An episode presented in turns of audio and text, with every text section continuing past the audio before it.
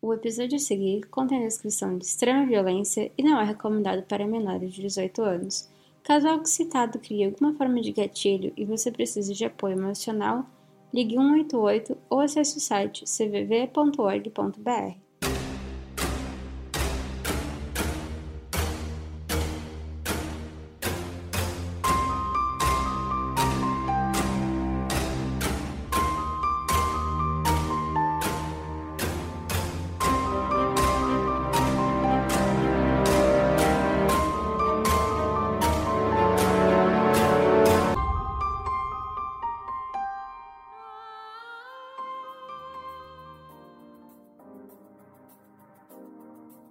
Hoje nem vou ficar com enrolação, hein? Nem vou ficar com enrolação porque eu sei que vocês estão curiosos para saber o resto dessa história. Porque para quem não sabe, para quem caiu aqui nesse momento de paraquedas, nesse episódio, essa é a parte 2 do caso. Então, se você ainda não ouviu o episódio 75, para tudo, para tudo que tiver, não, tudo não, só para esse episódio. Para aqui agora volta pro episódio 75, escuta o episódio 75, aí você vem pra cá para me fazer companhia, porque eu tô com um monte de coisa para te contar. Se você ouviu o episódio passado e você tá curioso, tá curioso pra saber o resto, o resto dessa história, porque olha, tem coisa, hein? Tem coisa para acontecer nesse caso, tem água para passar debaixo dessa ponte, tem, tem coisa para acontecer. Então, eu não vou ficar de enrolação, não vou ficar de menina, vamos direto para a segunda parte, porque, né? Raiva assim, a gente gosta de passar rápido para não ter mais que passar. Só lembrando, arroba podcriminóloga lá no Instagram, tá? Se você quer ver todas as fotos de todos os casos, não só desse, mas de todos os outros episódios, vai lá que tá tudo lá bonitinho para você, tem mais um monte de conteúdo legal para você. Hoje saiu o episódio que eu participei do Localizando, que é um podcast dos brasileiros, né, do grupo de brasileiros em Sydney. Então, eu participei com o Dani, o Dani me entrevistou e foi bem legal. Deixei o link para vocês lá no Instagram e tá no link também na, na, nessa descrição desse caso aqui de hoje. Eu vou deixar o link do vídeo para vocês irem assistir, porque ficou bem legal. Contei muita coisa, contei vários casos, bastante coisa da minha vida que eu nunca contei em lugar nenhum. Então, vai lá que você não vai se arrepender. Agora, vamos começar o episódio de hoje. Episódio 76 Jim Carl O Candyman da Vida Real, parte 2 Bom, então só recapitulando, né? No último episódio, a gente falou sobre o Dean Carl, né? Que é, ele trabalhava na fábrica de doce da família e aí ele aproveitou disso, né, para se aproximar de alguns adolescentes, que ele acabou se envolvendo com alguns que se tornaram meio que capangas dele, eu diria, ajudantes, né? Um, grupinho lá de dos mau elemento, né? né? E eles acabaram fazendo várias vítimas, é, né? Enfim, torturavam, estupravam, matavam esses meninos. Bom, até no último episódio, no finalzinho, então eu contei a história do Dean Carl, contei como ele conheceu esses meninos, né, os ajudantes dele, contei o que ele fazia com as vítimas, quem foram as vítimas, até o ponto de que o Sr. Henley, né, que era um desses é, meninos que ajudavam ele, ele acabou atirando e matando o Dean Carl. Então, no último episódio, a gente parou na morte do Jim Carl, quando ele caiu, né, depois de levar alguns tiros, caiu nu de frente para uma parede. Esse foi o ponto, né, a parte final do último episódio. Agora, no episódio de hoje, a gente vai contar o que aconteceu com esses outros meninos, né? Como que a polícia descobriu e tudo mais. Bom, então começando voltando na história. O Henley, ele lembrou, né, um tempo depois, que quando ele atirou no Dean, o único pensamento que veio na mente dele naquele momento foi que como o Dean, né, o Dean Carl, ele teria ficado orgulhoso da maneira como ele se comportou durante um confronto, né? Ele disse que ele estava é, treinando para reagir rápido, né? Para reagir assim, de maneira instantânea né, e certeira e isso era exatamente o que o Dean Carl teria feito. Então, assim, por mais que ele matou o cara, ele ainda estava feliz de ter feito este estrupício orgulhoso. Bom, depois de atirar no Dean, o Henley, ele libertou aqueles dois amigos dele, lembra que tinha ido na casa do, do Dean também. Ele libertou esses dois, né? E os três, depois de se vestirem, porque eles estavam nus, né? O, o Dean Carroll tinha tirado a roupa deles, amarrado naquela tábua de tortura e tudo mais. Eles se vestiram e eles sentaram para decidir quais eram a, as, os próximos passos, né? Quais, serão, quais eram as atitudes que eles iriam tomar. O Henley ele sugeriu que eles deviam simplesmente sair da casa, né? Nada aconteceu, nada aconteceu aqui. Vamos só embora e é isso daí. Aí o Timothy, né? Porque lembrando, tava o Henley, o Timothy e a Honda, né? A Honda era menina, o Timothy era o amigo deles e o Henley. O Timothy disse que não, que eles não deveriam fazer isso, que eles deveriam sim chamar a polícia. Aí o Henley, ele acabou concordando, né? E procurou o número do departamento de polícia de Pasadena, que era onde eles estavam na, na lista telefônica. Às 8h24 do dia 8 de agosto de 1974, o Haley ele fez uma ligação para o departamento de polícia. A ligação dele foi atendida por uma operadora chamada a Velma Lines, e nessa ligação, o Haley ele acabou deixando escapar para ela que ele havia matado o Carl, né? Então ele disse: Olha, é melhor vocês virem aqui agora porque eu acabei de matar um homem. Bom, daí enquanto eles estavam esperando pra, é, pela polícia, né? Porque eles foram lá na, na varanda da casa do Cole, né? O, lembrando, o corpo ainda tava lá dentro, tá? Os três ficaram lá fora na varanda. Aí o Haley, ele acabou mencionando pro Timothy que ele havia feito isso já, assim, de matar alguém a tiros, umas quatro ou cinco vezes. Ou seja, não era a primeira vez que ele estava matando alguém. Daí, minutos depois, um carro da polícia chegou até lá, o endereço que ele tinha passado, né? Os três adolescentes, eles estavam sentados na varanda, como eu tinha dito antes, sentado lá esperando, do lado de fora da casa, e o policial, ele notou uma pistola calibre 22 na calçada perto da onde os adolescentes estavam. O Haley, ele disse pro policial que ele era, né, a pessoa que tinha feito a ligação, né, e acabou mostrando aonde que estava o corpo do Dean, né, mostrou lá que parte da casa que estava. Depois de pegar, né, essa arma e colocar o Haley, a Honda e o Timothy dentro, né, do carro da polícia, o policial ele entrou naquela casa e descobriu o corpo do Dean Carl, que ele, até nesse momento eles não tinham visto ainda o corpo. Daí o oficial de polícia ele voltou pro carro, né? Leu os direitos que eles tinham, porque até então era um corpo, tinha uma arma perto, né? Dos três, então não tinha exatamente como o policial saber quem que havia tirado no Dean Carl. E aliás, ele não sabia também o que o Dean Carl tinha feito, né? Então ele chegou, né? Nos três, falou, né? Do direito de ficar calado, nananana.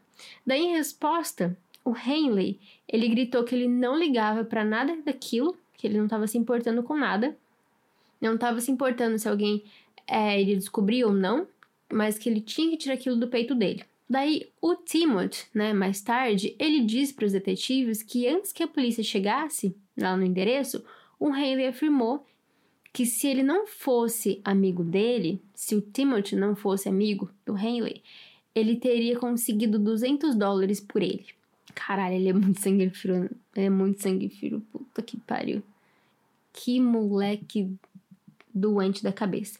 Bom, daí sob custódia já da polícia, o Haley, inicialmente, né, ele foi questionado em relação ao, ao assassinato, né, do Jim Carl, e ele contou os acontecimentos da noite anterior, né, daquela manhã, contou tudo exatamente como tinha acontecido, explicou que ele havia atirado no Dean, né, em legítima defesa, e aí, junto com as declarações que a Honda e que o Timothy também deram para a polícia, né, eles relataram tudo que tinha acontecido, tudo tinha batido, né, todas as, as informações, elas tinham batido, Inclusive, o detetive que estava, né, colhendo essas informações, ele disse que ele realmente acreditava que o Henley ele havia agido em legítima defesa.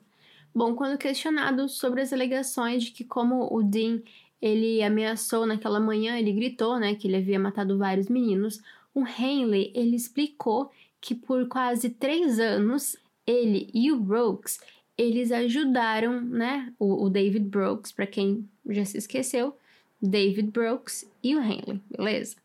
Então ele contou para a polícia, né, que ele e o David Brooks, eles ajudavam a, a conseguir esses adolescentes, né? A, a pegar esses adolescentes ou a, como posso dizer, a, a atrair esses adolescentes, né?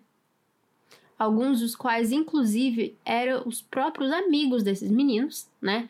Atrair pro Dean, que por sua vez, né? Estuprava e matava esses meninos.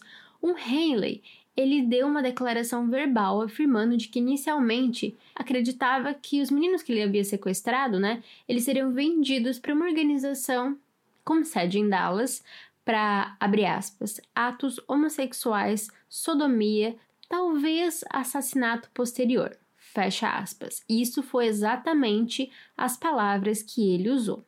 Mas logo depois, né, ele acabou descobrindo que o Dean Crow, ele tava matando as vítimas assim, ele mesmo tava matando as vítimas que ele tava conseguindo. Aí o Haley, ele admitiu também que ele havia ajudado o Dean Crow em vários sequestros, assassinatos e que ele inclusive havia participado ativamente da tortura e mutilação de seis a oito vítimas antes do assassinato do Dean. A maioria das vítimas, né, havia sido enterrada em um galpão de barcos no sudoeste de Houston e outros haviam sido enterrados no Lago Sam Rayburn, em High Island Beach. Também contou que o Dean ele pagava 200 dólares por cada vítima, né, que ele ou que o Dave Brooks conseguia atrair para o apartamento dele. A polícia inicialmente ela estava cética, né, em relação a essas alegações do Haley, né, assumindo que o único homicídio do caso foi o do Dean Crow, né, que foi esse de que o Henley matou o Crow. Eles não acreditavam muito tudo isso que o, o Henley estava falando. E eles acreditaram, né, de um primeiro momento, que o Henley estava sob efeito de alguma coisa, ele não estava falando muito coisa com coisa, talvez tinha usado droga, alguma coisa assim. Então ele não estava muito em sã consciência, então ele estava falando uma coisa meio, meio sem nexo. Porém, o Henley ele foi bastante insistente, né? É, ao, ao, lembrar os nomes dos meninos, né, a, a, dar detalhes sobre, falou sobre o nome dos meninos, deu muitos detalhes sobre as vítimas, né, falou sobre o Coble, sobre o Hollis, sobre o Jones, e ele inclusive afirmou que ele e o David Brooks, eles tinham conseguido essas vítimas para o Dean. A polícia então aceitou, né, que havia algo talvez que, né, tinha uma coisa meio estranha naquilo que ele estava contando, né? Porque todos esses três adolescentes que ele disse, né, que eles foram é, listados pelo Henley, eles haviam se desaparecido e eles estavam listados lá na sede do departamento de polícia como pessoas desaparecidas. E aí então a polícia falou assim: pera, talvez tenha alguma coisa de verdade nesse negócio que ele tá falando. Talvez ele não é tão doido assim. Um dos meninos, inclusive, foi listado como desaparecido no verão de 1971. Já os outros dois garotos, eles haviam desaparecido há apenas duas semanas. Além disso, o chão da sala, né, onde os três adolescentes eles foram amarrados, estava coberto por uma, uma grossa, é, tipo uma lona plástica, sabe? Tipo uma coisa grossa assim, como se fosse um, um plástico bem grosso, né? E a polícia também encontrou uma placa de tortura, medindo mais ou menos 2,44 m por quase um metro de largura.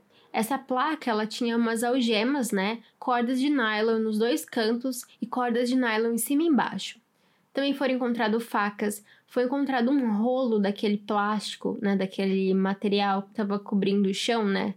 Aquele mesmo, é tipo uma lona, assim, tava... Encontraram um rolo inteiro daquilo.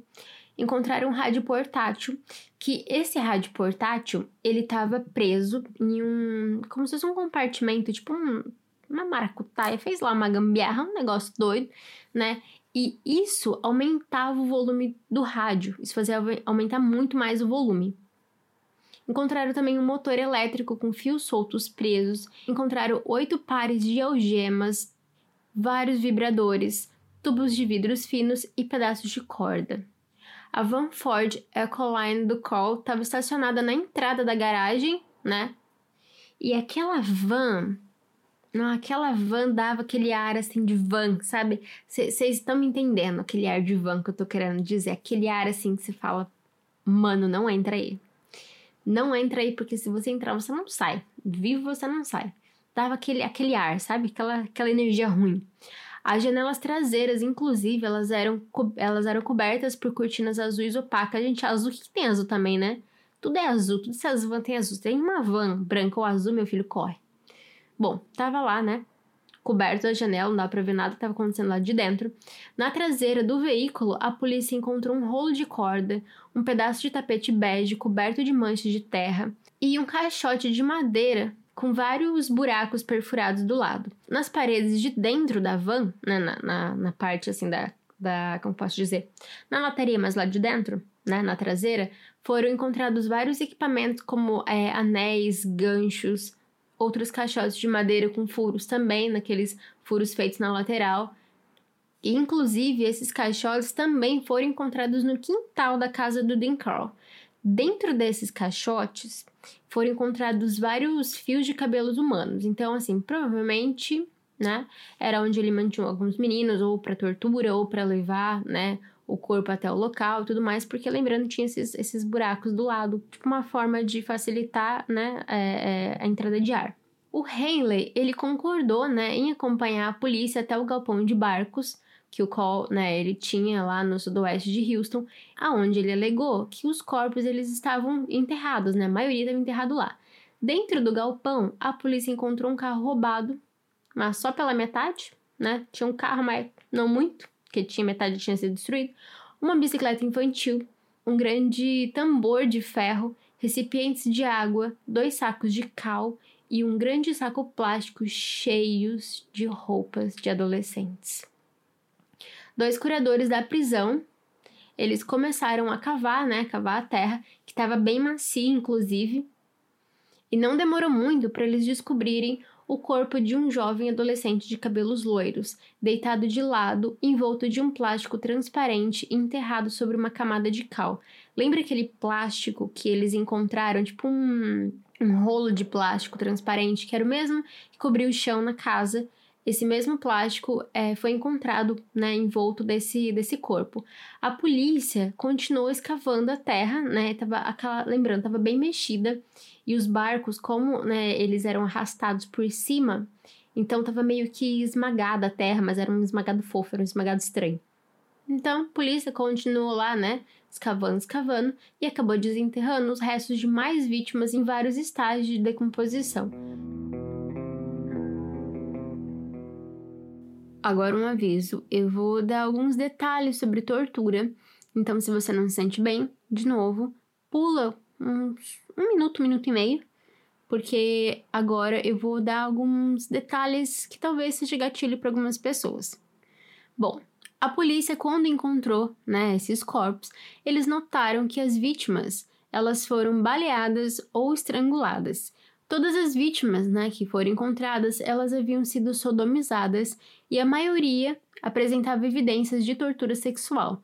Por exemplo, pelos pubianos eles foram arrancados, alguns é, apresentavam né, as genitais foram mastigados, objetos foram inseridos né, em seus retos, ou até mesmo hastes de vidro que foram inseridas na uretra e depois foram esmagadas. Meu Deus, a dor. Bom, além de tudo isso, também encontraram tecido, né, que foram inseridos na boca das vítimas e fitas adesivas que foram enroladas no rosto dos meninos para abafar o grito, né, o som do grito. A língua da primeira vítima descoberta, ela estava projetada a mais de uma polegada, além da margem dos dentes. Já a boca da terceira vítima, né, desenterrada em 8 de agosto, ela estava tão aberta que todos os dentes, tanto os dentes inferiores quanto os dentes superiores, eles eram visíveis, levando os investigadores à teoria de que no momento da morte né, no momento da morte dessa vítima, ele havia gritado.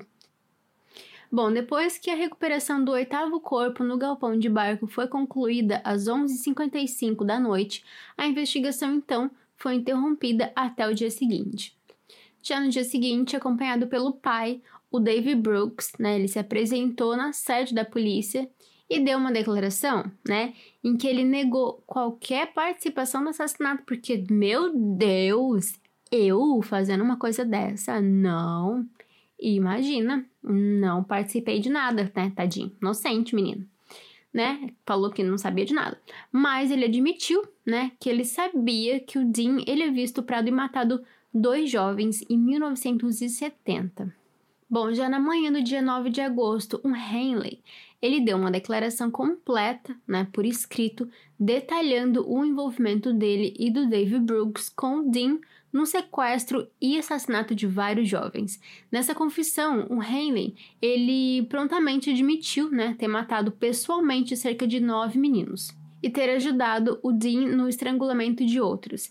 Ele afirmou que os, abre aspas, apenas três, fecha aspas, sequestros e assassinatos que o Dave Brooke ele não havia ajudado, eles foram cometidos no verão de 1973. Lembra quando a namorada dele estava grávida, ele casou e tudo mais? Então, foram os únicos três que ele não participou.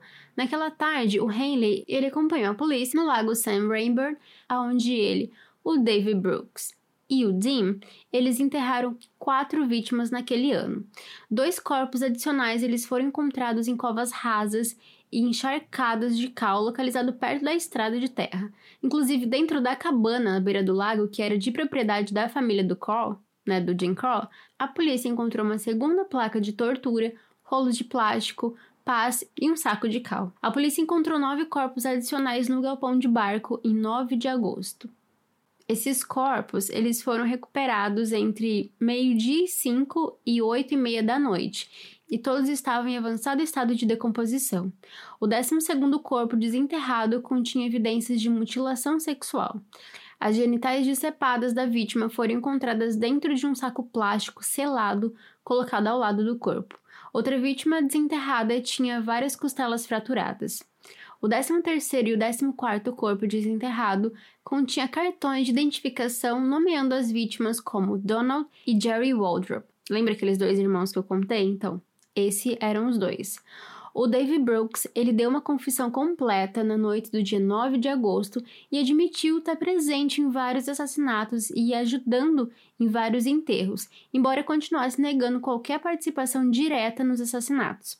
Em referência à placa de tortura sobre a, a qual o Dean ele havia preso e torturado suas vítimas, o David declarou, aspas, uma vez que estavam na placa, eles estavam praticamente mortos.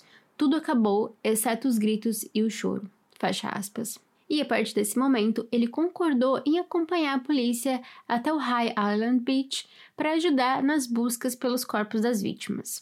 Em 10 de agosto de 1973, o Haley novamente acompanhou a polícia ao Lago San Rainbow, onde outros dois corpos foram encontrados enterrados a apenas 3 metros de distância. Tal como aconteceu com os dois corpos encontrados no dia anterior, ambas as vítimas foram torturadas e severamente espancadas, particularmente na cabeça. Naquela tarde, tanto Henley quanto Brooks eles acompanharam a polícia até o High Island Beach, né, levando a polícia às covas rasas de duas outras vítimas.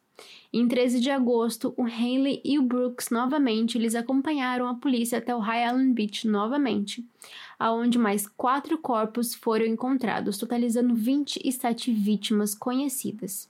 A pior onda de assassinato na história americana na época. O Haley inicialmente ele insistiu que havia mais dois corpos a serem encontrados dentro do galpão de barcos e que os corpos de mais dois meninos haviam sido enterrados em High Island Beach em 1972. Na época, a onda de assassinatos, né, essa onda de assassinatos foi o pior caso de assassinatos em série em termos de número de vítimas nos Estados Unidos, superando os 25 assassinatos atribuídos a Juan Corona, né, que havia sido preso na Califórnia em 1971 após matar 25 homens. O macabro número, né, recorde de vítimas conhecidas atribuídas a único caso de assassinato estabelecido por Carl né, e seus cúmplices foi superado apenas em 1978 por John Wayne Gacy, que assassinou 33 meninos e jovens e admitiu ter sido influenciado pela tortura da imprensa né, dos assassinatos em massa de Houston, inclusive para algemar suas vítimas antes de seus abusos e assassinatos. Ou seja, né, ele olhou esse caso, falou: hum, acho que eu posso fazer, gostei da ideia, vou fazer também. Ai meu Deus, tudo doido. Bom, as famílias das vítimas, né, do, do Dean Carl, elas eram altamente críticas ao departamento de polícia, né, que foi rápido, né, em listar os meninos desaparecidos como fugitivos, né, que não foram considerados dignos de nenhuma investigação importante, ou seja, a, a, família foi, deu queixa de desaparecimento, falou: olha, meu filho sumiu, me ajuda a encontrar meu filho, meu filho não tá aqui, meu filho não tá lá, não tem motivos para ele ter fugido. Alguém aconteceu alguma coisa com meu filho. A polícia que ela fez, ah, deve ter fugido, né, de casa. Deixa, deve ter fugido, uma hora volta. Eu não sei o que aconteceu com a polícia nessa época, eu não sei nem se continua assim, mas nessa época me irrita muito, porque tem muitos e muitos e muitos casos que é sempre essa mesma ladainha. A criança some, adolescente some, a pessoa some. Ah, deve ter fugido, né? Deve ter fugido, né, uma hora volta. Nossa, gente do céu, tá fazendo lá então? Comendo donut, tomando café? É a única coisa que eles faziam, parece, nessa época, né? Bom, mas continuando, né? A família né, dessas vítimas, dos, dos, dos jovens assassinados, elas afirmavam que a polícia deveria sim ter notado, né? Uma tendência estranha, no mínimo, né? Porque adolescentes sumindo do mesmo bairro, e eram muitos adolescentes, alguma coisa tinha de errado lá, não era um adolescente sumindo do bairro. Eram, tipo, quase 30 adolescentes sumindo no mesmo bairro, né? Outros familiares, eles reclamaram que a polícia havia desprezado, né, a sua insistência de que os filhos, eles não tinham motivo, eles não possuíam motivo nenhum de ter fugido de casa, né? O Everett Waldrop, né, o pai do Donald e do Jerry, ele reclamou, né, que logo depois que os filhos eles desapareceram em 1971, ele informou a polícia, né, que um conhecido havia observado o Dean Carl enterrando o que parecia ser alguns corpos no galpão de barco, né? Em resposta, a polícia realizou uma busca, assim, aquela busca, sabe? Aquela assim, abriu a porta falou: hum, não, não tem nada não, fechou a porta. Pronto, é isso. Foi essa busca que a polícia fez. Inclusive, não olhou nem dentro do, do galpão, olhou só deu uma olhada lá, assim, ao redor, né? Aquela olhada, assim, bem bem, não tô olhando, tô vendo, mas não tô olhando, tô olhando, mas não tô vendo, né? E falou que né, né, né, não, não tem nada aqui não. Vamos descartar isso porque não tem nada aqui não, né? Inclusive, falaram que fizeram relatório nem fizeram coisa nenhuma. O, o pai, ele afirmou, né, que em uma das muitas ocasiões que ele visitou é, o departamento de polícia, o chefe de polícia perguntou para ele o que, que ele estava fazendo lá, porque ele sabia que os filhos dele tinham fugido, que eles não tinham acontecido nada, eles só tinham fugido. O que, que ele estava fazendo aqui? A mãe do Gregory, inclusive, né, diz que ninguém foge de casa, né, com uma sunga e com 80 centavos no bolso. Né? Nem bolsa tinha, né, na sunga no caso. Não tem como fugir uma situação dessa. As crianças estavam, segundo a polícia, fugindo, né? Mas era em situações assim aleatórias que não tinha como uma criança estar tá fugindo, um adolescente estar tá fugindo naquela situação. Bom, em maio de 1974, 21 vítimas do Dean Carl foram identificadas, com todos, exceto quatro, os jovens morando ou tendo conexões próximas a Houston Heights. Daí, mais dois adolescentes foram identificados em 1983 e 1985, um dos quais, o Richard Campner, né, ele também morava em Houston Heights, e o outro jovem, o Willard Branch, ele morava no distrito de Oak Forest, em Houston. E em 13 de agosto, um grande júri se reuniu no condado de Harris para ouvir as provas contra o Henley e o Brooks. E as primeiras testemunhas a depor foram a Honda e o Gregory né, que testemunharam os eventos de 7 e 8 de agosto que levaram à morte do Jim Carl. Outra testemunha que testemunhou sua experiência né, nas mãos do Jim Carl foi William Ringinger. Depois de ouvir mais de seis horas de depoimentos de outras várias pessoas, em 14 de agosto, o júri inicialmente indicou Henley por três acusações de assassinato e Brooks por uma acusação. A fiança para cada jovem foi fixa de 100 mil dólares. O procurador distrital solicitou então que o Haley passasse por um exame psiquiátrico para determinar se ele era mentalmente competente para ser julgado, mas o advogado dele, o Charles Melder, se opôs à decisão, afirmando que a medida violaria os direitos constitucionais de Henley. Quando o grande júri concluiu as investigações, o Henley ele havia sido indiciado por seis assassinatos e Brooks por quatro. Elmer Wayne Henley e Dave On Brooks foram julgados separadamente por seus papéis nos assassinatos. Haley foi levado a julgamento em San Antonio em 1 de julho de 1974, acusado de seis assassinatos cometidos entre março de 1972 e julho de 1973. A acusação chamou dezenas de testemunhas, incluindo a Honda e o Gregory. Eles contaram, né, o que eles passaram na casa do Dean, né, inclusive quando eles foram amarrados e torturados, né, foram agredidos repetidamente pelo Dean antes de conseguirem ser libertados. Outro testemunho bem incriminador veio de policiais que levaram as declarações escritas do Henley. E uma parte da confissão, o Henley ele descreveu sua atração de duas das vítimas por cujo assassinato foi levado a julgamento, o Coble e o Jones, né? Para quando, na verdade, ele, ele contou como aconteceu, como, como ele fez para atrair essas vítimas para a residência do Dean Carl. O Haley, ele confessou que depois, né, de seu abuso inicial e de tortura na casa do Dean, o Coble e o Jones eles tinham um pulso e um tornozelo amarrado ao mesmo lado da tábua de tortura. Os jovens eles foram então forçados, né, pelo Dean Carl a lutarem entre si com a promessa de que o jovem que espancasse o outro até a morte seria libertado. Depois de várias horas de cada jovem batendo um no outro, o Jones então foi amarrado a uma tábua e forçado a assistir o Coble novamente ser agredido, torturado e morto a tiros antes que ele próprio fosse também novamente torturado e estrangulado com um cordão de cortina. Os dois jovens foram mortos em 27 de julho de 1973, dois dias depois de terem sido dados como desaparecidos. Os pais de várias vítimas tiveram que deixar o tribunal para recuperar a compostura enquanto a polícia e os médicos legistas escreviam como os parentes foram torturados e assassinados.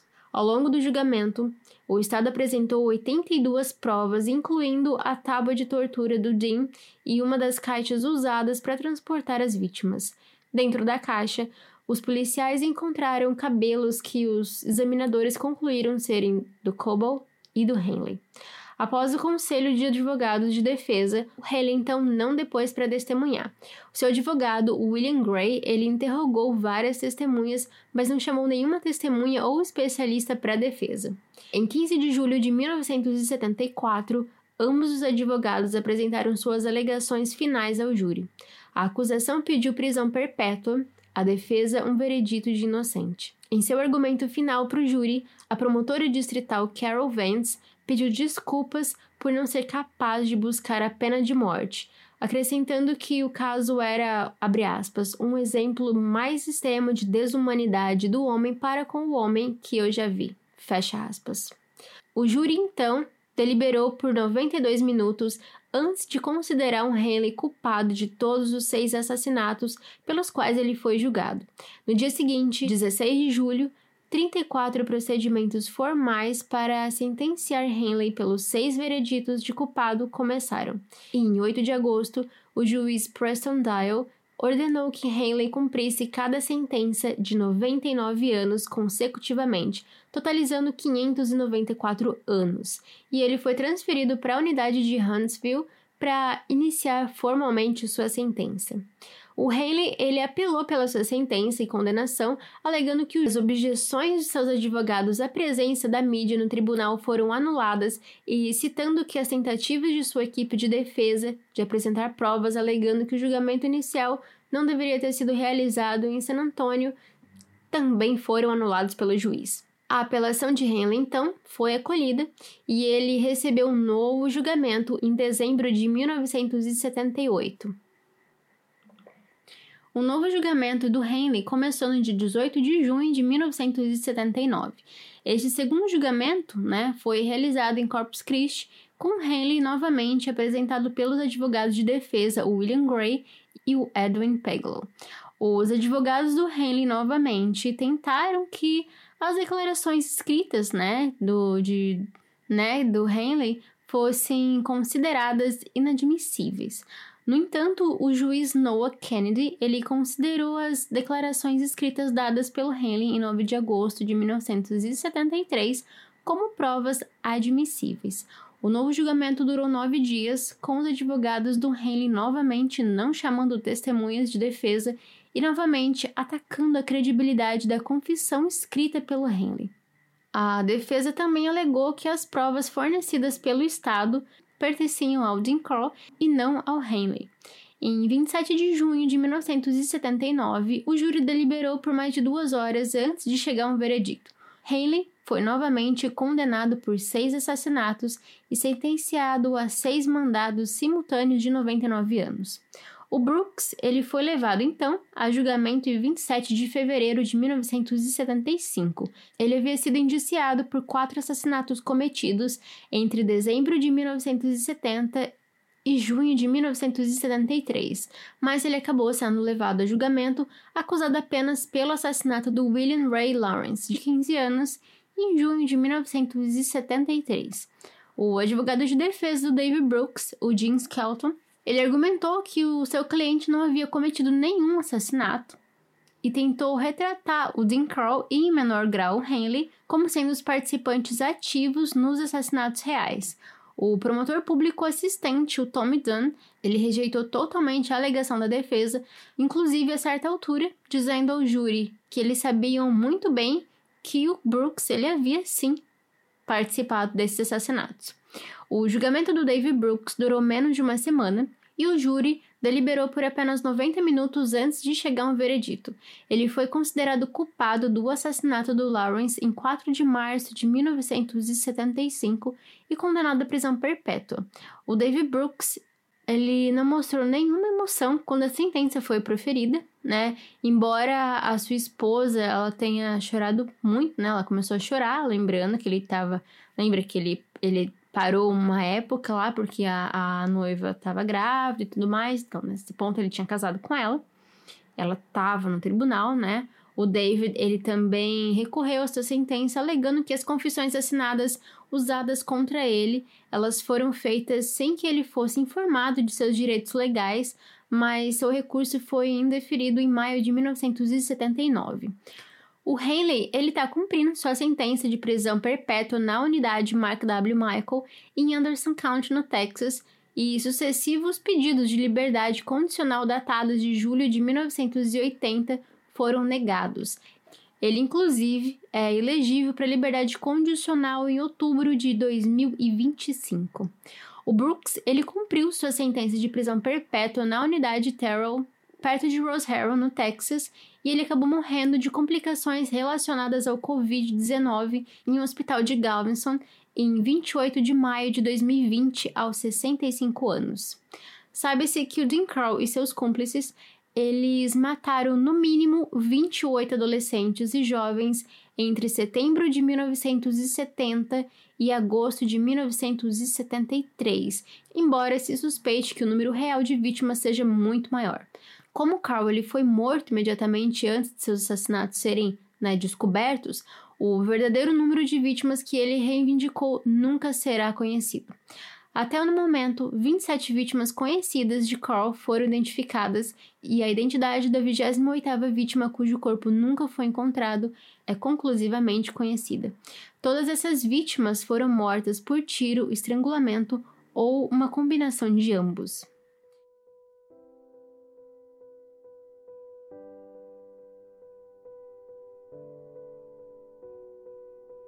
Agora então, eu vou contar para você a data, o nome da vítima e como desapareceu. 25 de setembro de 1970, Jeffrey Allen Conan, de 18 anos, um estudante da Universidade do Texas em Austin, sequestrado enquanto pegava carona em Austin, perto do distrito de Broswood Place, em Houston. Ele foi enterrado em High Island Beach. 13 de dezembro de 1970, James Eugene Glass, de 14 anos, um conhecido de Carl que também conhecia Brooks. James foi visto pela última vez por seu irmão na companhia de Dana Yates, caminhando em direção à saída da igreja que o trio frequentou. Ele foi estrangulado com uma corda e enterrado dentro do galpão de barcos. 13 de dezembro de 1970. Danny Michael Ayates, 14 anos atraído com seu amigo James em um comício evangélico em Heights por Dave Brooks para o apartamento de Dave Carl. ele e seu amigo foram estrangulados antes de serem enterrados em uma vala comum no galpão de barcos. 30 de janeiro de 1971. Donald Wayne Waldrop, 15 anos, desapareceu a caminho de visitar um amigo para distribuir a formação da liga de boliche. Brooks afirmou que o pai de Donald era um construtor que estava trabalhando no apartamento ao lado do Jim Crow na época que o Donald e seu irmão foram assassinados. 30 de janeiro de 1971. Jerry Lynn Waldrop, 13 anos, a mais jovem vítima de Carl. Ele e seu irmão foram estrangulados no dia seguinte e enterrados em uma vala comum dentro do galpão de barcos. 9 de março de 1971. Randall Lee Harvard, de 15 anos, desapareceu a caminho de casa de seu trabalho como frentista. Ele foi baleado na cabeça e enterrado no galpão de barcos. Foi identificado em outubro de 2008. 29 de maio de 1971. David William Hylist, de 13 anos, um dos primeiros amigos de infância de Henley. Foi visto pela última vez na companhia de seu amigo Gregory Miley Winkley caminhando para a piscina local. Os dois foram vistos pela última vez subindo em uma van branca. 29 de maio de 1971. Gregory Malley Winkle, de 16 anos, ex-funcionário da Cork and Company e namorado da irmã de Randall Harvard. Winkle ligou pela última vez para sua mãe alegando que ele e Dave estavam nadando em Freeport. Seu corpo foi encontrado no galpão de barcos com uma corda usada para estrangulá-lo amarrado em seu pescoço. 17 de agosto de 1971. Ruben Wilford Heine, de 17 anos, saiu de casa para ir ao cinema na tarde do dia 17 de agosto. Mais tarde, ele ligou para a mãe para dizer que passaria a noite na casa de Brooks. Ele foi amordaçado, estrangulado e enterrado no galpão de barcos. 24 de março de 1971. Frank Anthony, de 18 anos. Frank estava noivo de Rhonda William, cuja presença na casa de Dean Crow mais tarde desencadearia no confronto fatal entre Henley e Dean Crow. Ele foi estrangulado e enterrado em High Island Beach. 20 de abril de 1972. Mark Steve Scott, de 17 anos, um amigo de Henley e Brooks, que foi morto na casa de Crow. Ele foi forçado a escrever uma carta para seus pais alegando que ele havia encontrado um emprego em Austin. Henley afirmou que Scott foi estrangulado na manhã seguinte e enterrado em High Island Beach, embora seus restos mortais nunca tenham sido encontrados. 21 de maio de 1972. Johnny Ray, de 16 anos. Um jovem de Heights que foi visto pela última vez com seu amigo caminhando para uma loja local. Ele foi baleado na cabeça e depois estrangulado por Henley. 21 de maio de 1972. Billy Gant Jr., de 17 anos, ex-funcionário da Cork and Company, Billy foi forçado a escrever uma carta para os seus pais alegando que ele e Johnny Ray encontraram um emprego em Madisonville antes de ser estrangulado por Henley e enterrado em High Island Beach. 19 de julho de 1972. Stephen Kent Sickman, de 17 anos. Stephen foi visto pela última vez saindo de uma festa realizada em Hades. Ele sofreu várias costelas fraturadas antes de ser estrangulado com uma corda de nylon e enterrado no galpão de barcos. Permaneceu erroneamente identificado em 1993 e corretamente identificado em março de 2011. 21 de agosto de 1972, Roy Eugene Bunton, de 19 anos. Desapareceu a caminho do trabalho em uma loja de sapatos. Ele foi baleado duas vezes na cabeça e enterrado no galpão de barcos. Permanece identificado incorretamente em outubro de 1973 e identificado corretamente em novembro de 2011. 2 de outubro de 1972. Wally J. Simonex, de 14 anos, atraído com seu amigo para o carro de Brooks na noite do dia 2 de outubro. Wally J. tentou ligar para sua mãe na residência de Dean Crow antes que a ligação fosse encerrada. Ele foi estrangulado e enterrado no galpão de barcos. 2 de outubro de 1972, Richard Edward, de 13 anos, visto pela última vez ao lado de seu amigo em um veículo estacionado do lado de fora de uma mercearia em Heights. Ele foi baleado na boca e estrangulado na casa de Carl. 1 de novembro de 1972. William Carmon Brent Jr., de 18 anos, filho de um oficial do Departamento de Polícia que posteriormente morreu de ataque cardíaco na busca por seu filho. Willard Brant foi castrado antes de ser baleado na cabeça e enterrado no galpão de barcos. Permaneceu identificado em julho de 1985. 15 de novembro de 1972, Richard Allen Kempter, de 19 anos, desapareceu a caminho de ligar para sua noiva em um telefone público. Ele foi estrangulado e enterrado em High Island Beach. Permanece identificado em setembro de 1983. 1 de fevereiro de 1973, Joseph Allen Lights, de 17 anos, um conhecido de Dean Crow que morava na mesma rua de David Brooks. Ele foi pego por Brooks e posteriormente enterrado em Jeffrey Country Beach. Permanece localizado em agosto de 1983 e identificado em novembro de 2009. 4 de junho de 1973, William Ray Lawrence, de 15 anos, um amigo de Haley que ligou para o pai para perguntar se ele poderia ir pescar com alguns amigos. Ele foi mantido vivo por Dean Carl por três dias antes de ser estrangulado com uma corda e enterrado no Lago San Rayburn.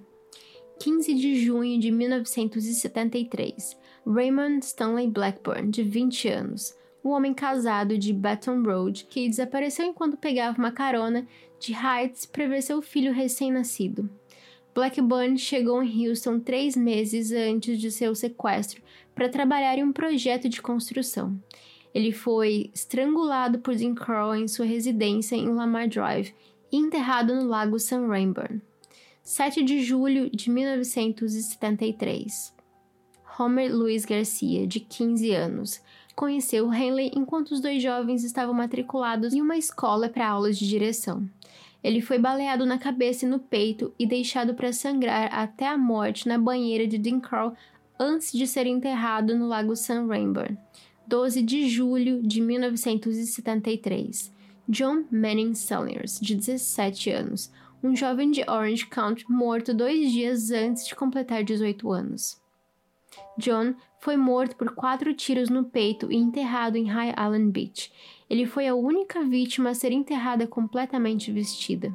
19 de julho de 1973, Michael Anthony Blunt, de 15 anos. Dean Carl havia matado seu irmão mais velho, Billy, no ano anterior. Ele foi estrangulado e enterrado no Lago San Rayburn.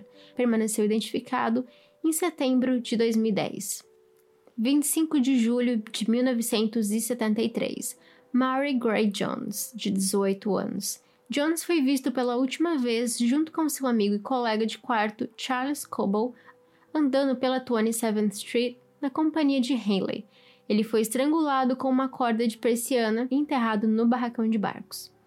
25 de julho de 1973, Charles Carey Coble, de 17 anos, um amigo de escola de Haley cuja esposa estava grávida no momento de seu assassinato.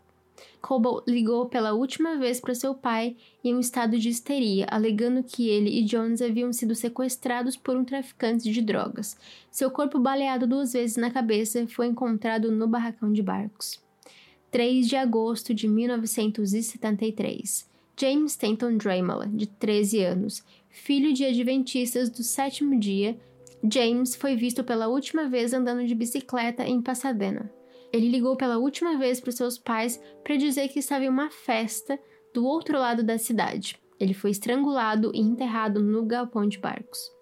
Em junho de 2008, a doutora Sharon Derrick, antropóloga forense do escritório do legista de Houston, divulgou imagens digitais das três vítimas ainda não identificadas de Jim Carl. As vítimas não identificadas foram listadas como ML733349, ML733356 e ML733378. Duas das vítimas não identificadas foram encontradas enterradas no galpão de barcos e estima-se que tenham sido mortas em 1971 ou 1972. ML733378 foi enterrado no Lago San Rainbow, a apenas 3 metros dos corpos de Homer Garcia, que havia desaparecido em 7 de julho de 1973. Em 17 de outubro de 2008, ML733349 foi identificado como Randall Lee Harvard, um adolescente de Heights que havia sido dado como desaparecido em 11 de março de 1971, dois dias depois de ter desaparecido. Harvard, que levou um tiro no olho, estava vestido com uma jaqueta azul marinho com forro vermelho, jeans e botas de amarrar. Um pente no bolso laranja de plástico também foi encontrado no lado do corpo. Um corpo encontrado em uma praia no condado de Jefferson em 4 de agosto de 1983 acredita-se fortemente que seja mais uma vítima de Dean Carl. Os restos esqueléticos dispersos foram descobertos dentro e perto de folhas de plástico perto de um banco de areia em erosão, junto com pedaços de corda. Esses restos foram listados como ML836849. O corpo foi identificado em 11 de novembro de 2009 através de análise de DNA, como Joseph de 17 anos, um adolescente de High que havia desaparecido em 1 de fevereiro de 1973.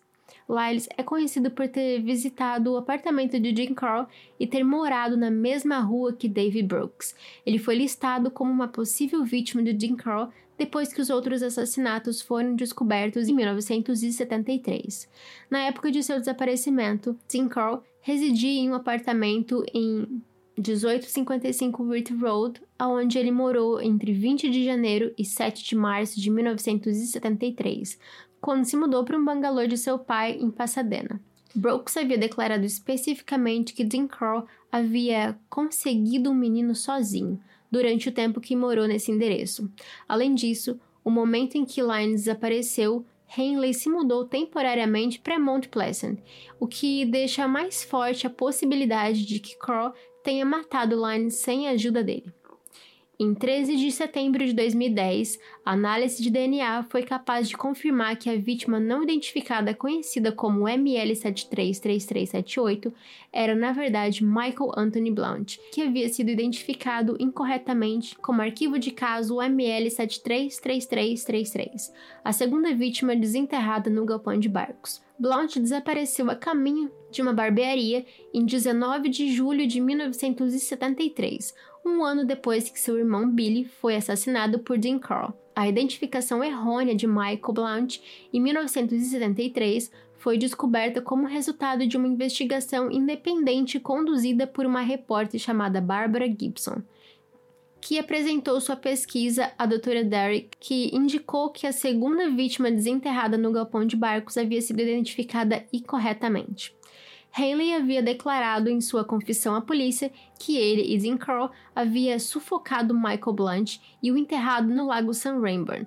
A vítima não identificada erroneamente identificada como Blount, foi morta por dois tiros na cabeça e enterrada dentro do galpão de barcos. Três fatores ajudaram a levar a identificação errônea de Blount em 1973. Os pais de Michael Blount haviam apresentado anteriormente um relatório de pessoas desaparecidas sobre seu filho, que já havia saído de casa para procurar o seu irmão mais velho, em agosto de 1972, exatamente ao mesmo tempo que estima-se que a segunda vítima desenterrada no galpão de barcos tenha sido morta. Este era o único relatório de pessoas desaparecidas no arquivo de Michael Blount. Além disso, a vítima tinha uma altura semelhante a Blount e fraturas dentárias circunstanciais também ajudaram a facilitar a identificação errônea. Em 4 de novembro de 2011, a vítima erroneamente identificada como Bounty, o arquivo ML733333, foi identificada através da análise de DNA como Roy Eugene Bonton, um adolescente de Heights que foi visto pela última vez por sua família indo trabalhar em uma loja de sapatos em Houston em ou cerca de 21 de agosto de 1972. A família de Roy sempre acreditou que ele fosse uma vítima de Dean Carl e entrou em contato com a doutora Derrick em 2009 para enviar uma amostra de DNA para comparação com os corpos não identificados. Inicialmente, os resultados conduzidos foram negados devido à identificação errônea dos restos mortais de Roy como sendo de Bounty, mas, no entanto, Ao descobrir a identificação errônea de 1973 dos restos mortais de Bounty, amostras de DNA obtidas pela família de Roy foram comparadas retiradas do corpo erroneamente identificado como sendo de Bounty e estas sim comprovaram ser correspondentes a Roy Bolton. Na confissão dada por Henley em 9 de agosto de 1973, o jovem havia afirmado que a vítima Mark Scott havia sido estrangulada e enterrada em High Island Beach. Brooks também declarou em sua confissão que Scott provavelmente foi enterrado em High Island Beach. Scott tinha sido um jovem loiro que não teve nenhum dente extraído antes de seu desaparecimento. No entanto, a doutora Elizabeth Johnson, do Harry Codd Medical Institute, concluiu em 1993 que o 15º conjunto de restos desenterrados no galpão de barcos que tinha características físicas como cabelos castanhos escuros e dois molares extraídos eram os de Scott. A doutora Johnson baseou suas descobertas na comparação de análise de DNA de uma outra amostra de sangue retirada da mãe de Scott com os restos mortais desenterrados no galpão de barco. Ela afirmou com um grau de precisão de 98,5% que o falecido estava relacionado à mãe do Scott. Em uma entrevista em 2010, concedida a uma repórter investigativa chamada Barbara Gibson, o Haley ele contestou a identificação de 1993 de uma vítima enterrada no galpão de barco como sendo Scott e reiterou a sua alegação de que o Scott ele havia sido enterrado em High Island Beach, na areia, em posição fetal, com a cabeça para cima, acrescentando inclusive que ele repetidamente discutiu ponto com o Dr. Hamdisk. Com o resultado das alegações do Henley, testes de DNA no corpo inicialmente identificado como Scott foram novamente testados contra as amostras de DNA retirados da família do Scott. Em março de 2011, a análise de DNA confirmou que a vítima conhecida como ML733355 havia sido identificada incorretamente, e no mesmo mês, a vítima foi identificada como Stephen Kent Sickman, de 17 anos, que foi visto pela última vez andando na West 34th Street pouco antes da meia-noite em 19 de julho de 1972 e que foi assassinado no endereço do Dean Carl. A mãe do Steven ela havia relatado o desaparecimento do filho logo após seu desaparecimento, mas a polícia não estava disposta a realizar uma busca pelo jovem, dizendo à mãe que ele era um jovem de 17 anos e que a menos que eles não encontrassem o corpo, que eles não poderiam fazer muita coisa para ajudá-la. Se o Henley não tivesse sido tão incisivo nessa afirmação de que o corpo do Scott não havia sido enterrado aonde a polícia disse que havia sido, é provável que o, é provável que o Steven Sickman nunca tivesse sido confirmado de uma forma tão conclusiva como a vítima do Carl. Todos os seis corpos de todos os seis corpos diretamente ligados aos assassinatos em massa de Houston encontrados em Highland Beach foram identificados. Como a afirmação do Henley de que as vítimas conhecidas como ML733355 não era Scott provou estar correta, uma forte suspeita permanece de que os corpos de Scott permanecem enterrados em High Island Beach. Agora, a vítima não identificada. A única vítima não identificada conhecida de Dean Crawl, o 16º corpo encontrado no galpão de barco, estava em um estágio avançado de decomposição no momento de sua descoberta, levando os investigadores a deduzir que ele provavelmente havia sido morto entre 1971 e 1972. Essa vítima não identificada ela foi encontrada vestindo calção de banho, botas de cowboy, uma pulseira de couro e uma camiseta, levando os, levando os investigadores a concluir que ele provavelmente foi morto nos meses de verão. Além disso, a camisa que esse jovem usava trazia uma inscrição manuscrita que dizia LB4MF. LBHMF ou L84MF. Essa vítima não identificada foi encontrada enterrada perto da estrada do galpão de barcos entre os corpos de Steven Sickman e Ruben Haney, enquanto os corpos das vítimas mortas entre dezembro de 1970 e maio de 1971 foram encontrados enterrados na parte traseira do galpão. É provável, embora não conclusivo, né, que a 16ª vítima não identificada encontrada dentro do galpão de barcos possa sim ter sido morta no final do verão ou início do outono de 1971. A doutora Derrick ela afirmou que acredita que essa vítima em particular pode se chamar Harmon ou Harmon ou French né, devido ao fato de os únicos relatórios de desaparecimento é, pendentes né, de relatórios a jovens da área de Rio são dadas entre 1970 e 1973, que se enquadram no perfil forense desses jovens né, é, desconhecidos, possuem os mesmos sobrenomes. A doutora Derrick ela afirmou que tem motivos para acreditar que essa vítima pode se chamar Robert ou Bob ou French né? Acrescentando que ela recebeu um pacote anônimo contendo uma série de fotografias potencialmente retratadas esse indivíduo tiradas um pouco antes de seu assassinato, e que o remetente desse pacote nomeou esse indivíduo como Bobby French. 42 meninos desapareceram na área de Houston entre 1970 e a morte de Dean Carroll em 1973, depois de encontrar os corpos de 26 e 27 amarrados juntos em High Island Beach em 13 de agosto, a busca por quaisquer outras vítimas foi encerrada, apesar da insistência de Henley de que mais dois corpos haviam sido enterrados na praia em 1972. Uma característica curiosa sobre essa descoberta final foi a presença de dois ossos extras, um osso do braço e uma pelvis, na sepultura, indicando pelo menos uma vítima adicional não descoberta. Os dois corpos que Henley insistiu que ainda estavam enterrados na praia podem ter sido de Scott e Lyles. À luz dos desenvolvimentos relacionados à identificação das vítimas, o corpo de Scott ainda não foi descoberto em High Island Beach, enquanto os restos mortais de Lyles só foram encontrados por acaso em 1983. Se a busca por corpos continuasse, ambas as vítimas provavelmente teriam sido descobertas. Após um furacão em 2008, a área de High Island Beach, onde Coral é conhecido por ter enterrado suas vítimas, permanece submersa, deixando uma forte possibilidade de que os corpos de Scott nunca sejam encontrados. Ex-funcionários da Cork and Company se lembram de Crow cavando muito nos anos que antecederam 1968, quando o terceiro casamento de sua mãe estava se deteriorando e a empresa estava falindo. O Crow afirmou que estava enterrando doces estragados para evitar a contaminação por insetos. Ele foi posteriormente cimentado sobre o chão. Ele também foi observado cavando em um terreno baldio que mais tarde foi convertido em um estacionamento. Ex-trabalhadores também lembram que o Carl tinha rolos plásticos transparentes exatamente do, exatamente do mesmo tipo usado para enterrar suas vítimas.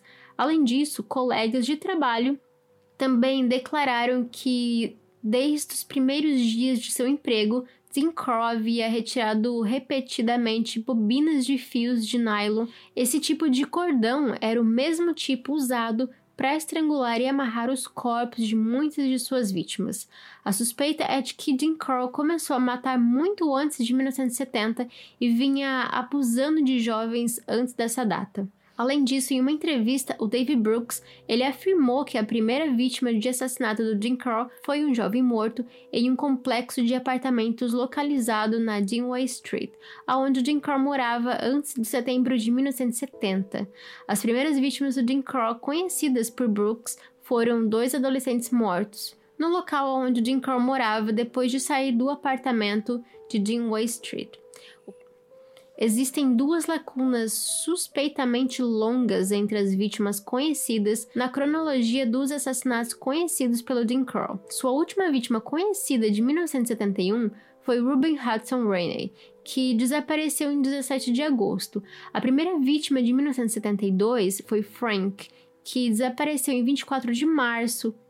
Em 24 de março, o que significa que nenhuma vítima conhecida foi morta por sete meses. Além disso, o Dean Crow também não é conhecido por ter matado entre 1 de fevereiro e 4 de junho de 1973. Em março de 1973, o senhor e a senhora Albernate, eles relataram às autoridades do condado de Galveston que havia observado três homens carregando e enterrando um grande pacote embrulhado em Galveston Beach. O casal identificou dois dos homens como Carl e o Henley.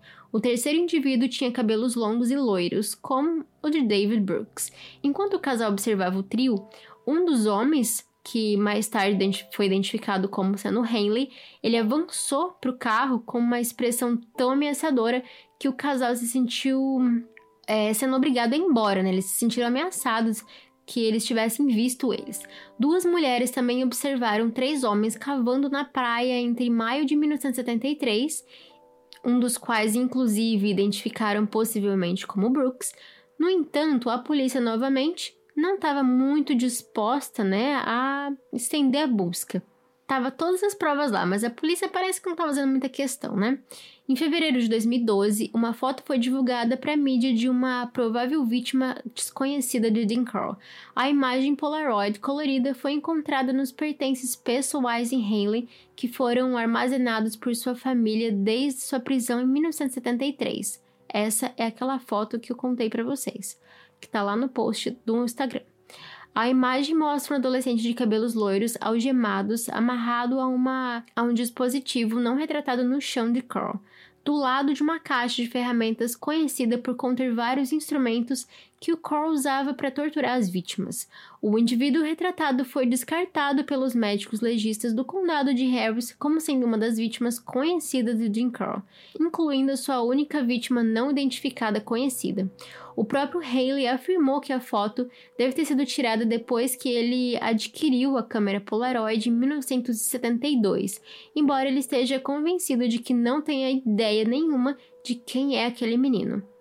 Dado que o Haley conheceu o Dean Crow em 1972, é provável que esse menino tenha sido morto entre 1972 e 1973. E meus amigos, depois desse episódio gigantesco, dessa segunda parte gigantesca, a primeira parte também ficou bem grande. Vocês lembram que eu disse que esse caso era gigante? Eu não estava mentindo, o caso é enorme com, eu, eu tentei trazer o máximo de detalhes possível que eu consegui para vocês. Eu espero muito que vocês tenham. Eu sei que sou estranho falar gostado, né? Mas eu espero que vocês tenham. Eu espero que eu tenha trazido informações que vocês ainda não conheciam. Melhor assim, né? Melhor assim. Bom, mas antes de eu ir embora, quero lembrar vocês, arroba podcriminolic, tá? Pra vocês não esquecerem. Vai lá, me dá um oi, comenta, hum, fala comigo, não me deixa sozinha lá. Quero lembrar vocês que tem uma participação minha no podcast Equalizando. Eu vou deixar o link aqui, aqui na descrição desse caso e lá no Instagram também, tá bem legal. Contei várias coisas que eu nunca contei pra, em lugar nenhum. Quero lembrar também que dia 13 de maio tem o nosso lançamento da coleção nova da loja que tá linda. Tem camiseta com várias frases, tipo assisto documentário de true crime para dormir.